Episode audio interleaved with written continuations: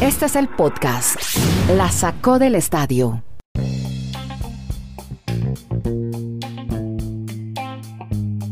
Amigos, ¿cómo están? Bienvenidos a este episodio. Ya estamos en el 395. Les habla Andrés Nieto, originario de Bogotá. Está en Estados Unidos, en Bristol, Connecticut, Kenneth Garay. Y Dani Marulanda está en el retiro en Colombia. Hoy estaremos hablando de dónde será el famoso March Madness. También de Lionel Messi, que no está en un equipo ideal. Tendremos lunes negro en la NFL, una cantidad de entrenadores de coaches despedidos después de terminar la temporada regular. ¿Por qué está bravo el coach de los gigantes en la NFL? Actuaciones en la NBA. También eh, destacados Giannis Antetokounmpo, Jason Tatum otra vez, Luka Doncic. Y vamos a tener un debate interesante sobre quién debe ser el MVP en la NFL. Fútbol con el Mundial de Clubes en Qatar, la Copa América sin público y la Fórmula 1 sin confirmar. Y saludamos ya mismo a Kenneth Garay que nos cuente el March Madness, que es un evento, como, su nombre lo describe, la locura de marzo.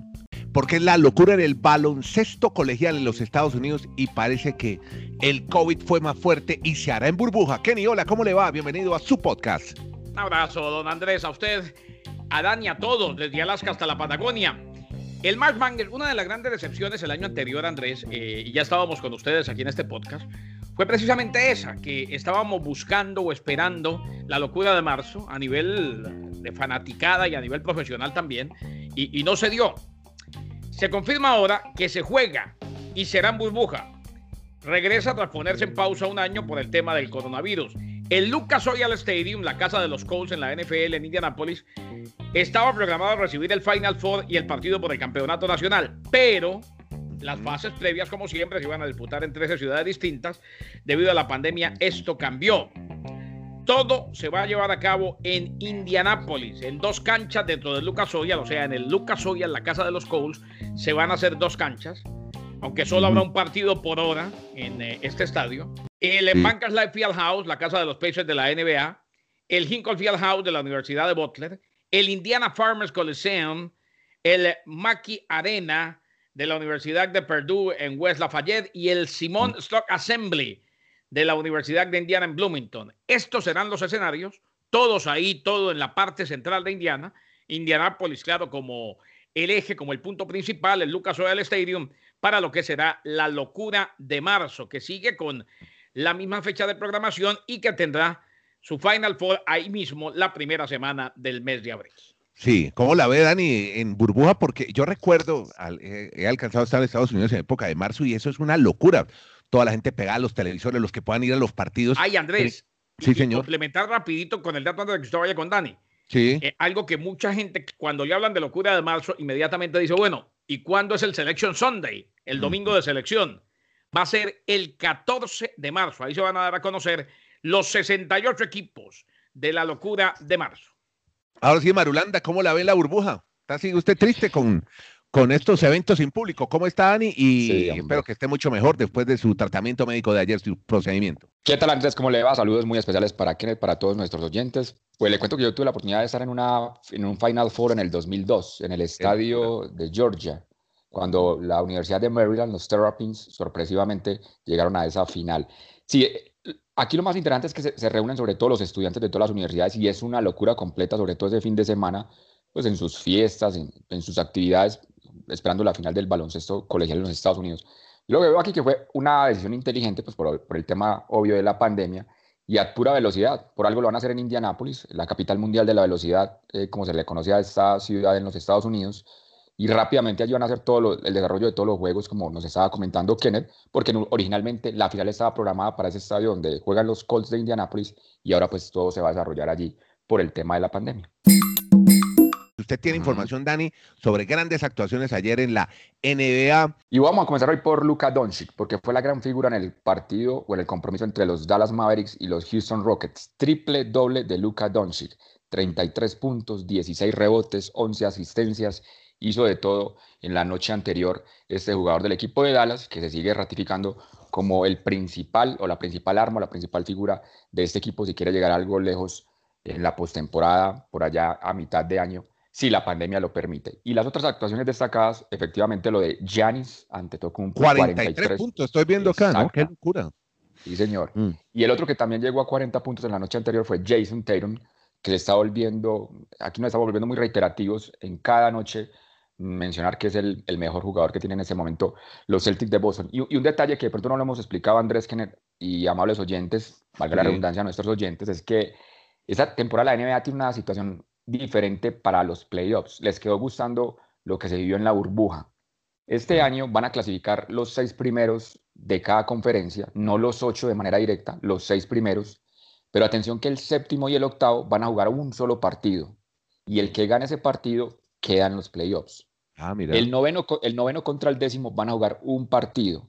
Y el que lo gane va a jugar contra el que perdió del séptimo y el octavo. Y el ganador de ese partido estará como el número ocho. O sea, ampliaron un O poco sea- más el tema de la postemporada hasta 10. O sea, hacen lo mismo que estaba haciendo el béisbol de grandes ligas, donde, empie- Eso. donde empezaban los playoffs con dos finales, los dos juegos de Wild Card. Esta Exacto. temporada de la NBA, Dani, Andrés, Sí. Inicia con dos finales. El que pierda se va. Eso Y es se, muy se va a emotivo. llamar, Eso se, es se muy va a llamar como, se llama como, como en la burbuja, play-in tournament. O sea, ganar para poder entrar entre el séptimo y el, el décimo de esa manera que les acabamos de explicar. Ahí el detalle es que eso va a arrancar a- como el 20 de mayo, e- es- Sí. esos partidos, y la final de la NBA, si se extiende hasta el máximo, va a ser prácticamente cuando arranquen los Olímpicos. Y ahí ya entraríamos al debate si Estados Unidos va a llevar un Dream Team, si es que los Olímpicos se desarrollan, porque estarían prácticamente en la misma fecha que termina la NBA, arrancando la Olimpiada. Mire su reloj, está haciendo tic-tac, el reloj Mm. cuenta regresiva. ¿Usted sabe cuánto falta para los Olímpicos? 200 días, 200 Madre. días.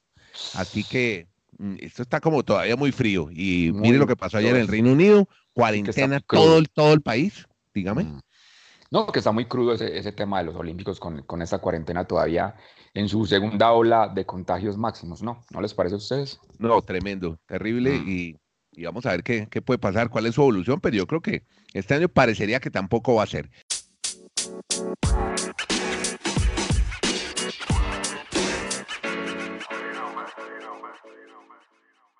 Reacciones de la NFL ayer en el episodio de ayer, el 394. Completo resumen de la semana 17 con Dani Marulanda.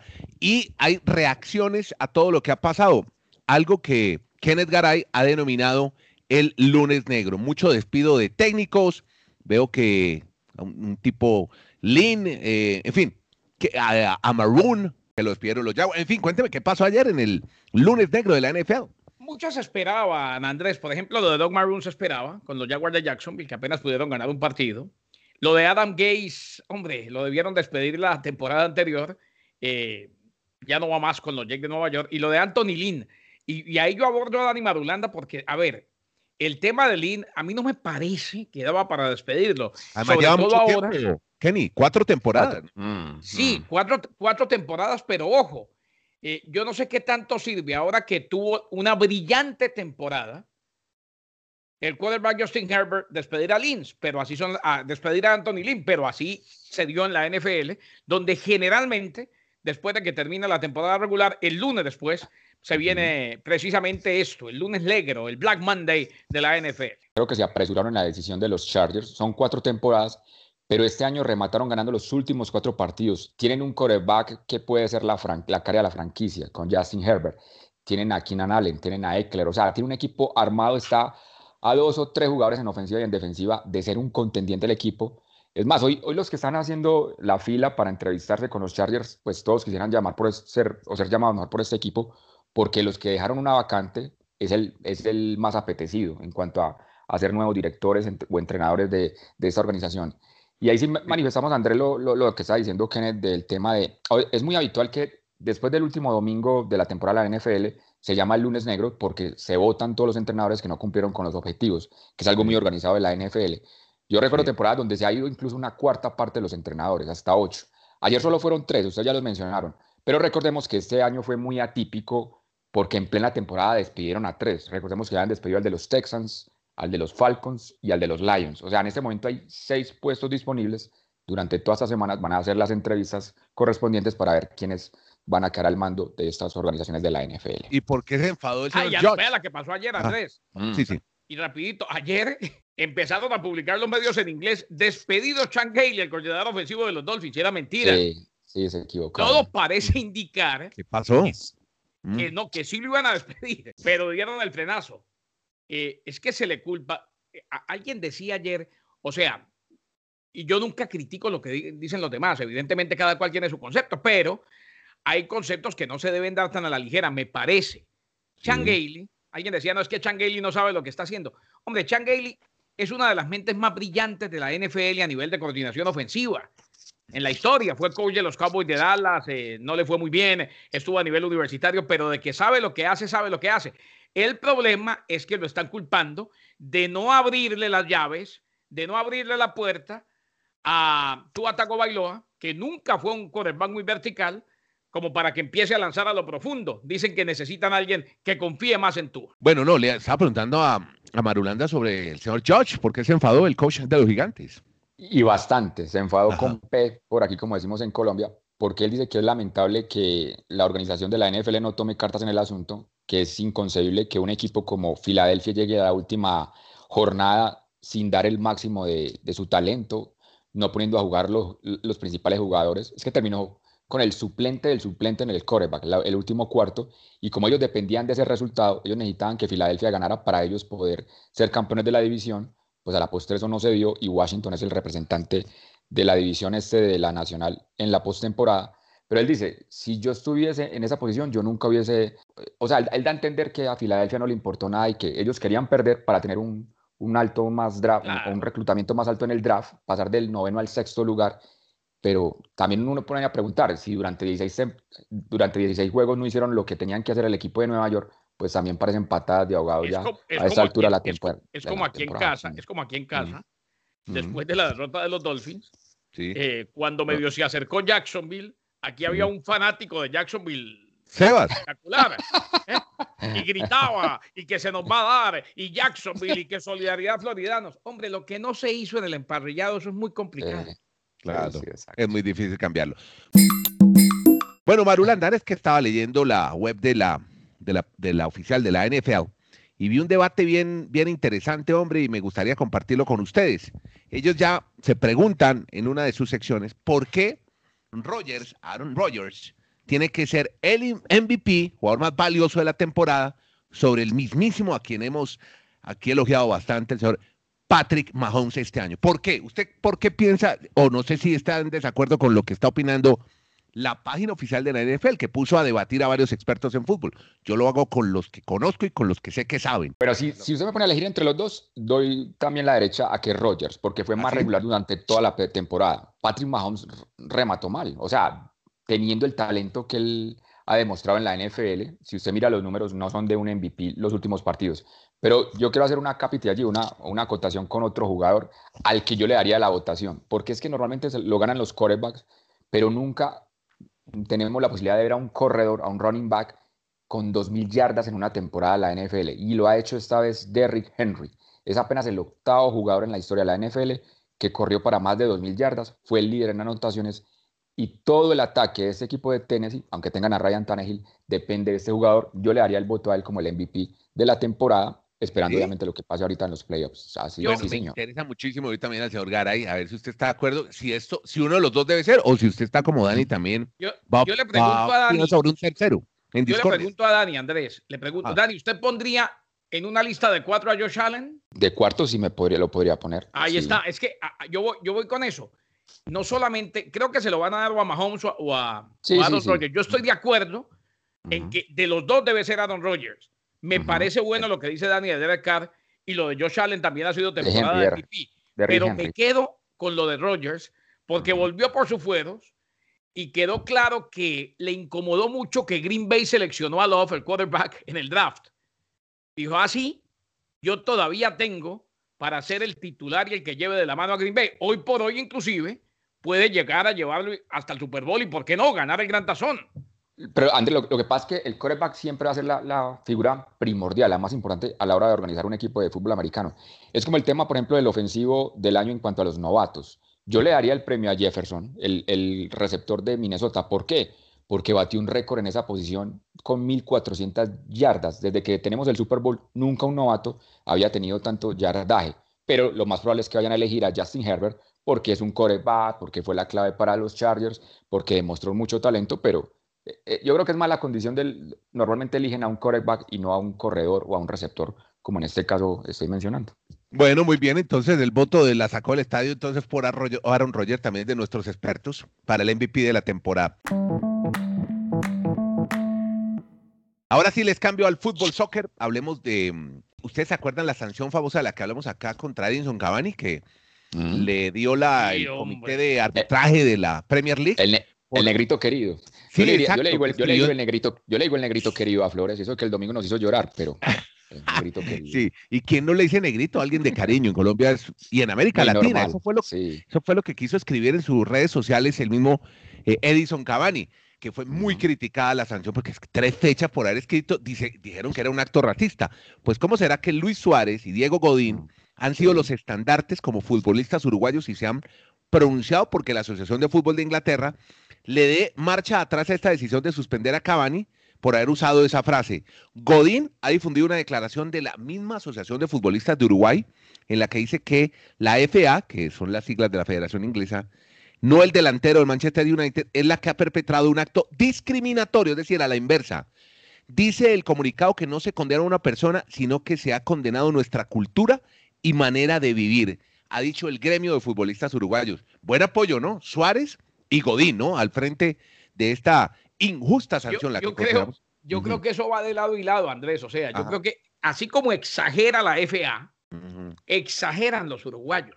O sea, nadie está, nadie, nadie ha atacado la cultura uruguaya. Entiendo que en Latinoamérica lo decimos así. Lo que pasa es que hoy por hoy, en nombre de la corrección política, hemos llegado a hacer desmanes. Y como, y como la línea limítrofe es tan delgadita, es muy complicado. Clore, sí, exacto, sí, es la, manera como se mire. bueno, no creo que se atacó la cultura uruguaya, ni eso no. Bueno, pero está bueno el debate, está bueno, interesante. Cuénteme, eh, hombre, Dani Marulanda, ¿el Mundial de Clubes mm. de Qatar que al fin va o no va? Como el March Madness, sin público, ¿qué es lo que ha pasado con este evento que organiza la FIFA para aumentar sus arcas? Porque sí, se volvió un bodrio últimamente, ¿no? Va porque va, por los intereses económicos, ya del primero al, al 11 de febrero en Qatar, incluso el día anterior ya han mencionado los árbitros que van para este Mundial de Clubes, incluso hay tres mujeres encabezadas por Edina Alves Batista, que ya estuvo en, un Mundial Sub-17 eh, en cuanto a la categoría masculina. Y aquí para América Latina, sobre todo para la Comebol, la final va a ser el 30 de enero, un sábado, de la Copa Libertadores en el Maracaná. Dos días después arrancará el Mundial de Clubes en Qatar, o sea que el ganador prácticamente celebra y se monta un avión para Qatar, porque del primero al 11, reitero, está ya todo listo para desarrollar esta edición del Mundial de Clubes en ese territorio. Bueno, y Messi vuelve a hacer noticia. Ayer fue con eh, los 500 partidos y ahora vuelve a hacer noticia porque no fue incluido en una lista muy interesante, Kenny. El eh, equipo ideal, Andrés, del equipo en el 2020. Ahora, yo estoy de acuerdo con que no lo pongan. Porque es que, a ver, los que ponen aquí todos merecen. Manuel Neuer. Sí. Joshua Kimmich. Sí. Virgil van Dijk. El, Bayern Munich seguramente hace la base. Siga. Claro. Sí, claro. Sergio Ramos, a propósito del Madrid. le está diciendo al Real Madrid que no, que no le sirve la oferta. ¿eh? Alfonso Davis, Alexander Arnold, Thiago Alcántara, Kevin De Bruyne, Neymar, Cristiano Ronaldo y Robert Lewandowski. Ese es el equipo para mí. No, Bayern Múnich. Incluye a Thiago que hoy está en el Chelsea, pero gana el Bayern. Exacto, pero para mí ese es el equipo, Andrés. Yo o sea, no creo que ahí. Con Neymar y con Cristiano. sí, porque es que Neymar, Neymar llegó a la final de la Champions y Cristiano. Para mí ese es el equipo. Oiga, me acaba de salir una entrevista que acaban la, la acaban de difundir en todos los medios, está en todas las plataformas, todos los streamers. Una entrevista con Jaime Rodríguez que hace la FP y me llama, me llama la atención esta declaración cuando le preguntan por el fútbol de Inglaterra. Dice que el fútbol de la Premier es un poco más físico que otros. Gente fuerte, física, que busca siempre el toque, la fricción y técnicamente también son buenos. Pero después le preguntan, oiga, ¿y el fútbol que usted juega, que tiene más pases y goles, ¿Qué prefiere entonces? Mire, yo lo que quiero es jugar el fútbol. Al final el fútbol no es solo correr. Me quedo con esa declaración. La Liga Premier es muy física, ¿no? Hombre, para mí, para mí también es muy física. Y a propósito, Carleto Ancelotti sí. dijo ayer, creo que fue hablando del tema de eh, James, ahora que usted lo trae, la, respuesta que dio James. Sí. Dice que pronto se va a recuperar y que está muy esperanzado. Sí. Lo de James Rodríguez. Eh, alguien nos tiene que decir la verdad. ¿eh? Mm. Porque ya, ya pasó a ser, o sea, ya, ya no se vale especular, ya no sé. James, donde va, se lesiona, juega un partido y se ausenta cinco. Algo pasa. Sí, pero bueno, pero volviendo un poco al cuento de la liga donde él está y como él juega, o sea, no es un poquito contradictorio el estilo de juego de James en una liga tan física, de tanto correr, correr, y él mismo ha dicho, es que el fútbol no es solo correr. no, el fútbol no es solo correr, pero en el día es que el problema, el problema es el siguiente. Para mí no es contradictorio el fútbol de él con la liga. Para mí, él tiene que adaptarse a la liga que vaya. él hace parte de un grupo de jugadores. Vea lo que está haciendo, por ejemplo, Llenado Gatuso con el Chucky Lozano en, en Napoli. Eh, el Chucky no le gustaba bajar, no le gustaba marcar. En el fútbol de hoy en Europa y más en Inglaterra, hay que subir, bajar, hacer la tarea. Y eso como que a James mucho no le gustó nunca. Sí, se complica un poco en el tema. Cerremos con Fórmula 1 a toda velocidad y tenemos novedades porque va a haber muchas más carreras este año, pero lo que no sabemos es cuándo van a arrancar. Sí, porque la primera, la primera programada, como siempre, para el mes de marzo en Australia, lo que pasa es que por el contagio que hay de COVID, no solo en ese territorio, sino en todo el planeta, pues los organizadores de la FIA todavía no confirman si realmente se va a hacer ese gran premio de la Fórmula 1 en Australia, si se va a aplazar, si se va a suspender, o sea que todavía en veremos cuando ya estamos en la primera semana del mes de enero de este nuevo año. Señores, grato placer este encuentro que hacemos streaming, ojalá algún día sea personal, con Marulanda Garay, yo soy Nieto Molina, hacemos este podcast, se llama La Sacó del Estadio, a ustedes con solo un clic, streaming, estamos ahí, haciendo por streaming con este podcast que se llama La Sacó del Estadio, hablando 20 minutos, un poquitico más sobre deportes americanos y de pronto por ahí le metemos algo de fútbol mundial. Muchas gracias a todos.